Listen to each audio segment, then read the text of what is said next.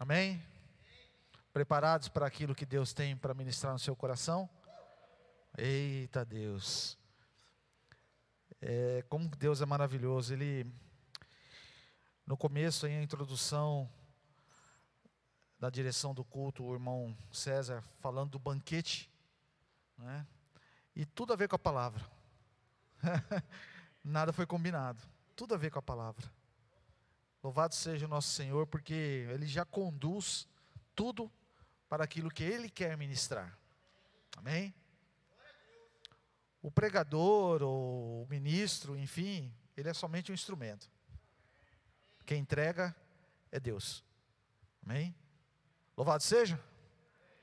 Abra sua Bíblia, querido, lá no livro de Êxodo, no capítulo de número 16. Nós vamos ler aí do 1 ao 4. Amém? Êxodo 16, do 1 ao 4. E a palavra de Deus diz: Toda a comunidade de Israel partiu de Elim e chegou ao deserto de Sim, que ficava entre Elim e o Sinai. Foi no décimo quinto dia do segundo mês, depois que saíram do Egito. No deserto, toda a comunidade de Israel reclamou a Moisés e Arão.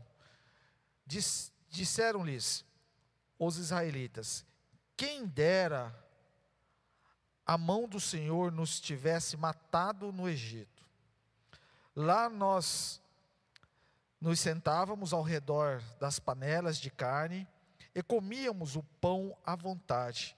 Mas vocês nos trouxem a este deserto para fazer morrer de fome toda esta multidão. Disse, porém, o Senhor a Moisés: Eu lhes darei, eu lhes farei chover pão do céu. O povo sairá e recolherá, recolherá diariamente a porção necessária para aquele dia. Com isso, os porei à prova para ver se seguem ou não as minhas instruções. Querido, uma passagem muito conhecida, quando o Senhor, através do seu servo Moisés, conduziu né, aquele povo que era escravo, era cativo no Egito, para uma terra prometida, para um lugar aonde eles poderiam viver livres porque até então eles eram escravos. E muitas coisas aconteciam e aconteceram naquele, naquele momento, naquele tempo que eles passaram no deserto. E nós tiramos uma, uma lição muito grande em cima dessa passagem. Eles estavam reclamando de que eles não tinham condições de se sustentar, de se manter naquele deserto. Porque no Egito, eles tinham alimento, tinham fartura, eles não precisavam se preocupar. E no deserto, não. Mas o Senhor é muito bom. O Senhor é maravilhoso. E o Senhor, Ele, Ele diz através do seu servo que Ele irá sustentar aquele povo. Mesmo eles ali reclamando, o Senhor iria dar condições de eles se manterem naquele lugar. Uma porção diária. O Senhor, se o Senhor tivesse feito cair dos céus uma porção que desse para eles se manter pelo tempo que eles fossem passar no deserto, como seria? Seria que eles recolheriam aquela, aquela oferta, aquele, né, aquela bênção ali e, e ficariam satisfeitos? Será que não haveria mais murmuração? Será que não haveria mais discussão? Mas o Senhor sabe exatamente o que tem que ser feito. Ele entregou uma porção diária. O maná, ele não poderia ser guardado, a não ser na sexta-feira. Não é verdade, pastor Raimundo? A não ser na sexta-feira. Então, eles, todos os dias, eles se levantavam e recolhiam o maná. Muita gente acha que o maná é o pão, né? Mas não é. É um floco, né? Daquilo, como se fosse um floco de trigo. E dali eles faziam esse, esse alimento. O Senhor ele entregou exatamente a porção necessária para aquele povo. A palavra de Deus diz que para uns mais, para outros não tanto, porque Deus conhece e conhecia o coração de cada um deles e sabia a necessidade de cada um deles. E até, e até hoje é assim. Deus entrega a porção conforme a necessidade de cada um de nós. Para uns um, um pouco mais, para uns um pouco menos, mas sempre na medida. Sempre na medida. Deuteronômio, no capítulo 8, 3 diz: e te sustentou com o maná, que tu não conhecias, nem teus pais o conheciam, para te dar e entender que não só de pão viverá o homem, mas de tudo o que procede da boca do Senhor viverá o homem. Deus nos ensina a termos um ter um relacionamento com a palavra e com o alimento. Nós já ouvimos várias vezes dizer: a palavra de Deus é alimento. Nós temos algum nutricionista? Não. Aqui? Não. Tem? O corpo precisa do alimento. Ele, nós precisamos nos alimentar, nós precisamos é, estar nutridos para podermos fazer as nossas atividades, amém? O espírito é a mesma coisa. É a mesma coisa. Ele precisa ser nutrido. E muitas vezes, querido, nós viemos a um culto e a palavra é ministrada de tal maneira, como se fosse um, um banquete espiritual, que nutre o nosso, o nosso ser por completo. E muitas vezes nós saímos daqui achando que não temos mais necessidade de nos alimentarmos. E eu fico pensando, você que vai numa, num, num churrasco, por exemplo, você come aquele, aquele banquete. Lá na casa do Serjão é mais ou menos assim, o churrasco lá. Quem quiser conhecer, é só falar com o Serjão. É mesmo? Ô oh, glória! Ai, só faz assim. Amém? Você vai lá e come. E no outro dia você não precisa comer?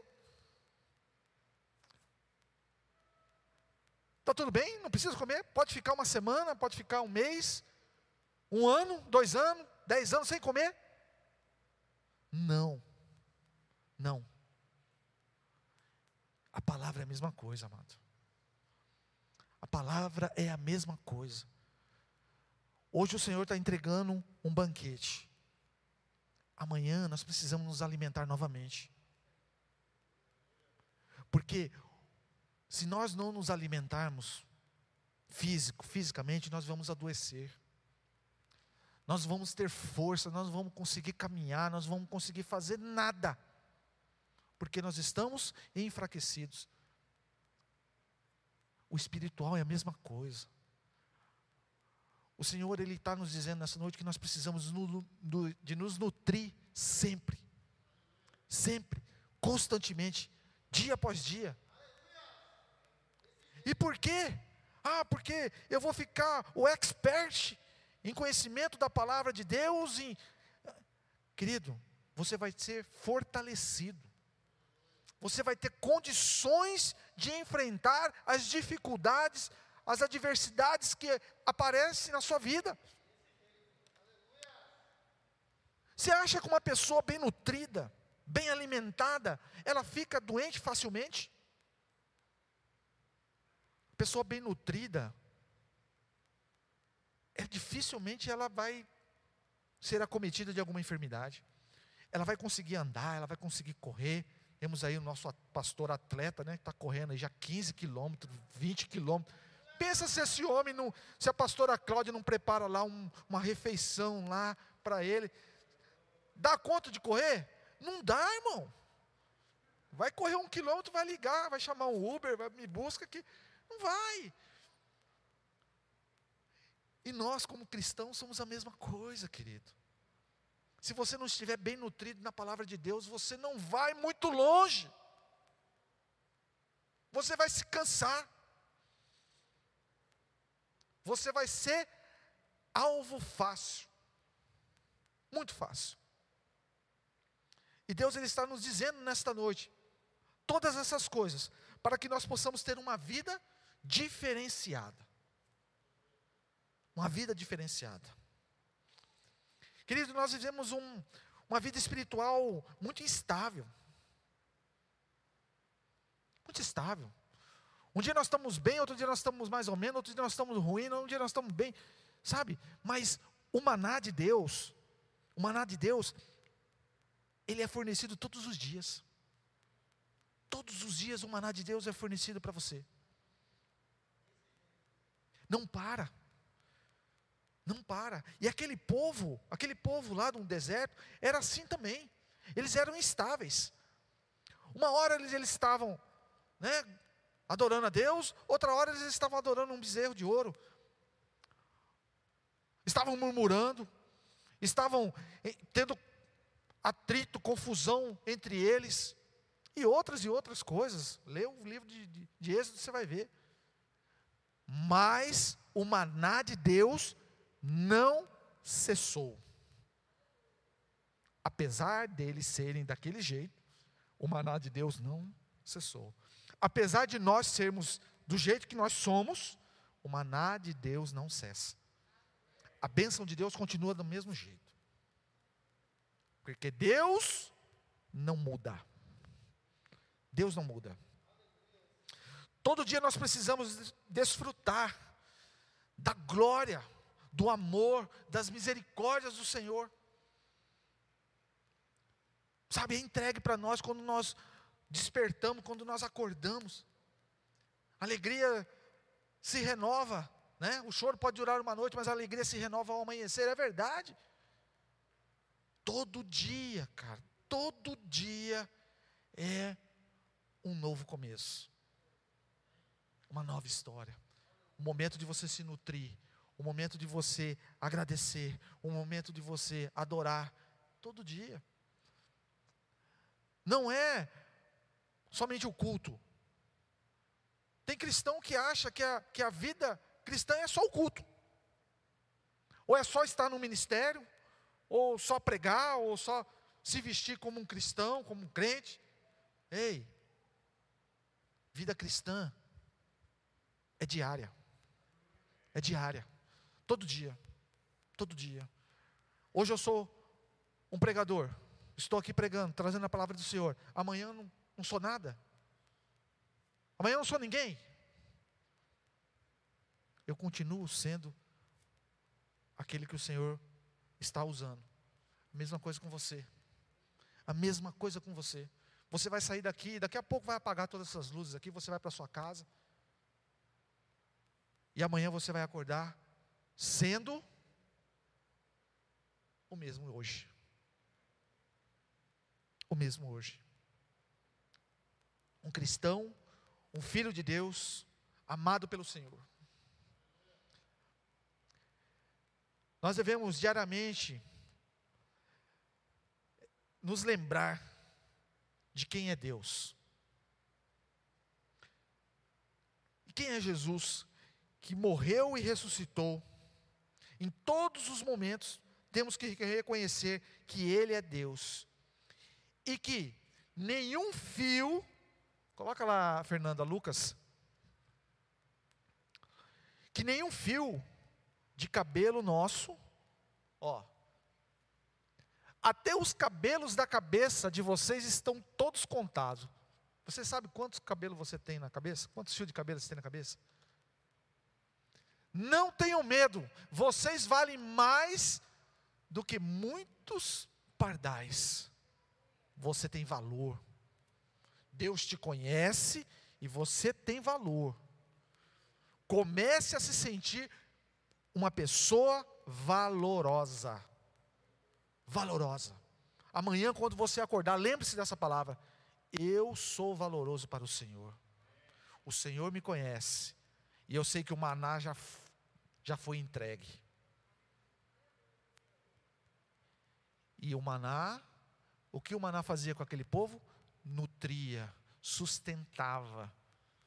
Eles não tinham fome. Era o sustento. Deus é o nosso sustento. Ele é o nosso sustento. Aleluia. João 6, 57 diz: Quem de mim se alimenta, por mim viverá. Essa tradução está dizendo: da mesma forma como o Pai que vive me enviou, eu vivo por causa do Pai. Assim, aquele que se alimenta de mim, viverá por minha causa. Precisa falar mais alguma coisa? Se alimente. Se alimente do Senhor. Se alimente da palavra dEle. Faça isso. Faça isso como um hábito, como, como você almoça, como você toma café da manhã, janta, lancha. Faça da mesma forma. Faça da mesma forma. Nós precisamos obedecer e confiar no Senhor. O maná, ele, cai, ele caiu até o pastor Juliano pregou a respeito disso. O maná era fornecido, vamos dizer assim, até o dia que eles colocaram o pé na terra prometida. Cessou o maná. A promessa foi cumprida. E eu fiquei pensando, Jesus, mas então quer dizer que, ei, você tem uma promessa. Amém? Todos nós temos uma promessa. E até se cumprir isso, até chegar a acontecer isso, é Deus que vai te sustentar. É Deus que vai te sustentar. Pessoas acham que o sustento vem do dinheiro, que vem de coisas, vem de pessoas. Ei, não, o sustento vem de Deus. É Ele. Somente Ele. Porque dele, por Ele e para Ele são todas as coisas. O sustento é dele. E, e durante essa pandemia, um testemunho, um breve relato. Durante essa pandemia, eu vi que muitas pessoas, é, comerciantes como eu, ficaram preocupados Muitos fecharam, infelizmente, as, as, suas empresas, as suas portas, e ficaram preocupados. E olha, meu Deus, e agora? E eu, eu, e eu aonde no meu local de trabalho, eu via muita gente fechando realmente as suas lojas, porque não terem condições de, de se manterem mais. Eu confiei em Deus. Eu confiei em Deus. E eu vou falar um negócio para vocês. Eu nunca tive uma época tão boa como eu tive durante a pandemia. Nunca. A minha empresa teve no primeiro mês da pandemia, ficou 23 ou 24 dias fechada e eu em casa. E sabe quem que sustentava? Sabe quem fornecia o maná? Deus porque eu confiei nele. Falei, Senhor, o Senhor é o meu sustento. O Senhor é o meu sustento. E eu estou entregando nas suas mãos. A minha esposa, ela, ela ficou um pouco preocupada. E ela disse, e agora? Falou, calma. Calma, nós vamos nos manter. Nós vamos passar por isso. Porque até então ninguém sabia se ia durar. Quanto tempo ia durar. Uns falavam em três meses, outros em quatro meses, fechado. E quem é comerciante, quem é empresário aqui, sabe como é que é difícil. Você ter que ficar três meses, quatro meses em casa, sem poder fazer nada. Da onde vem o seu sustento? Falei, calma. O Senhor é conosco. E Deus nos abençoou de maneira tão grande. E foi acrescentando, e foi acrescentando. E, e aí começou a voltar a trabalhar. Comecei a trabalhar 15, trabalhei 15 dias no mês. No outro mês eu trabalhei 10 dias. E Deus abençoando. E Deus, toda vez que eu abria a porta do meu estabelecimento, eu sabia que Deus estava lá. E as vendas aconteciam. Eu chegava em casa maravilhado. Deus é bom.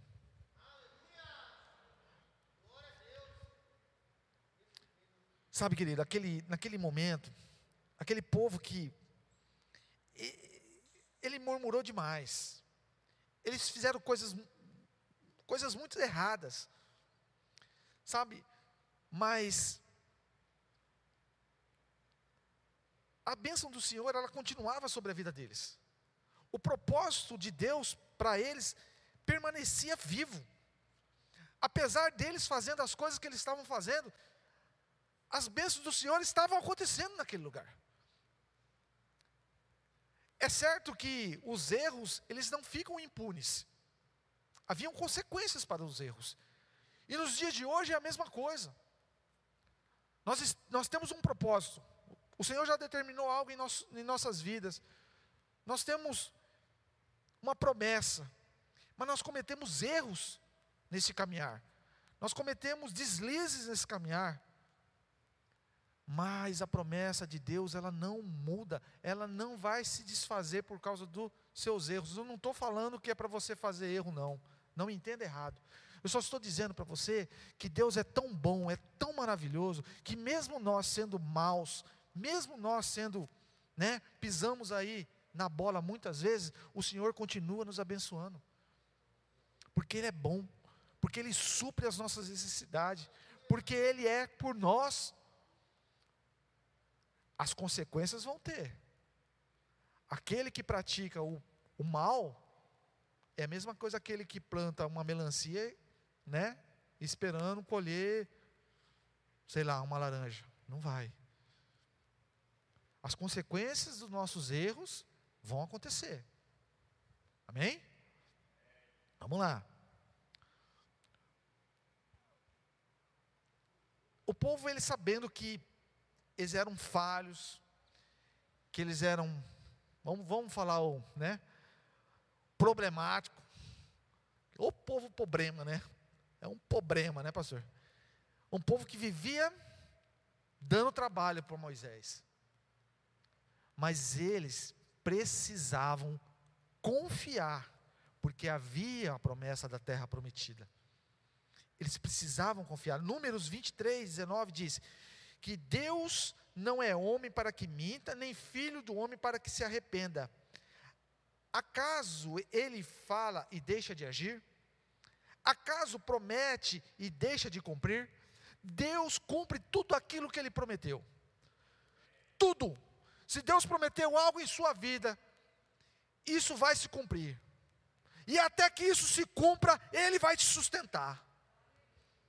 Ele vai te dar a direção. Ele vai fazer com que você vá na direção certa. Você precisa confiar como aquele povo precisava confiar de que na manhã seguinte ali estaria o maná. Porque eles não podiam guardar. Porque se eles guardassem o maná, não, vamos comer só um pouquinho hoje e deixa para amanhã, se estragava, apodrecia. Então eles tinham que confiar diariamente. Nós temos que nos confiar em Deus diariamente. Diariamente nós temos que acordar e falar assim: Senhor, eu confio naquilo que o Senhor tem para a minha vida. Eu sei que o Senhor vai suprir as minhas necessidades. Eu sei que o Senhor é comigo. Confiança, acreditar, perseverar, se alimentar. Eu tenho certeza que logo, logo você vai alcançar aquilo que Deus prometeu para você, aquilo que Deus já separou para você. Josué 21, 45 diz que nenhuma promessa falhou de todas as boas palavras que o Senhor falar, falara à casa de Israel. Tudo se cumpriu. Tudo que Deus falou se cumpriu. E a palavra mais que eu amo de, de paixão, essa palavra aqui, que é Jeremias 29, 11, que diz assim: Porque eu é que conheço os planos que tenho para vocês, diz o Senhor, planos de fazer prosperar e não de lhe causar danos, planos de lhe dar a vocês esperança e um futuro. Esperança e futuro. É os planos de Deus.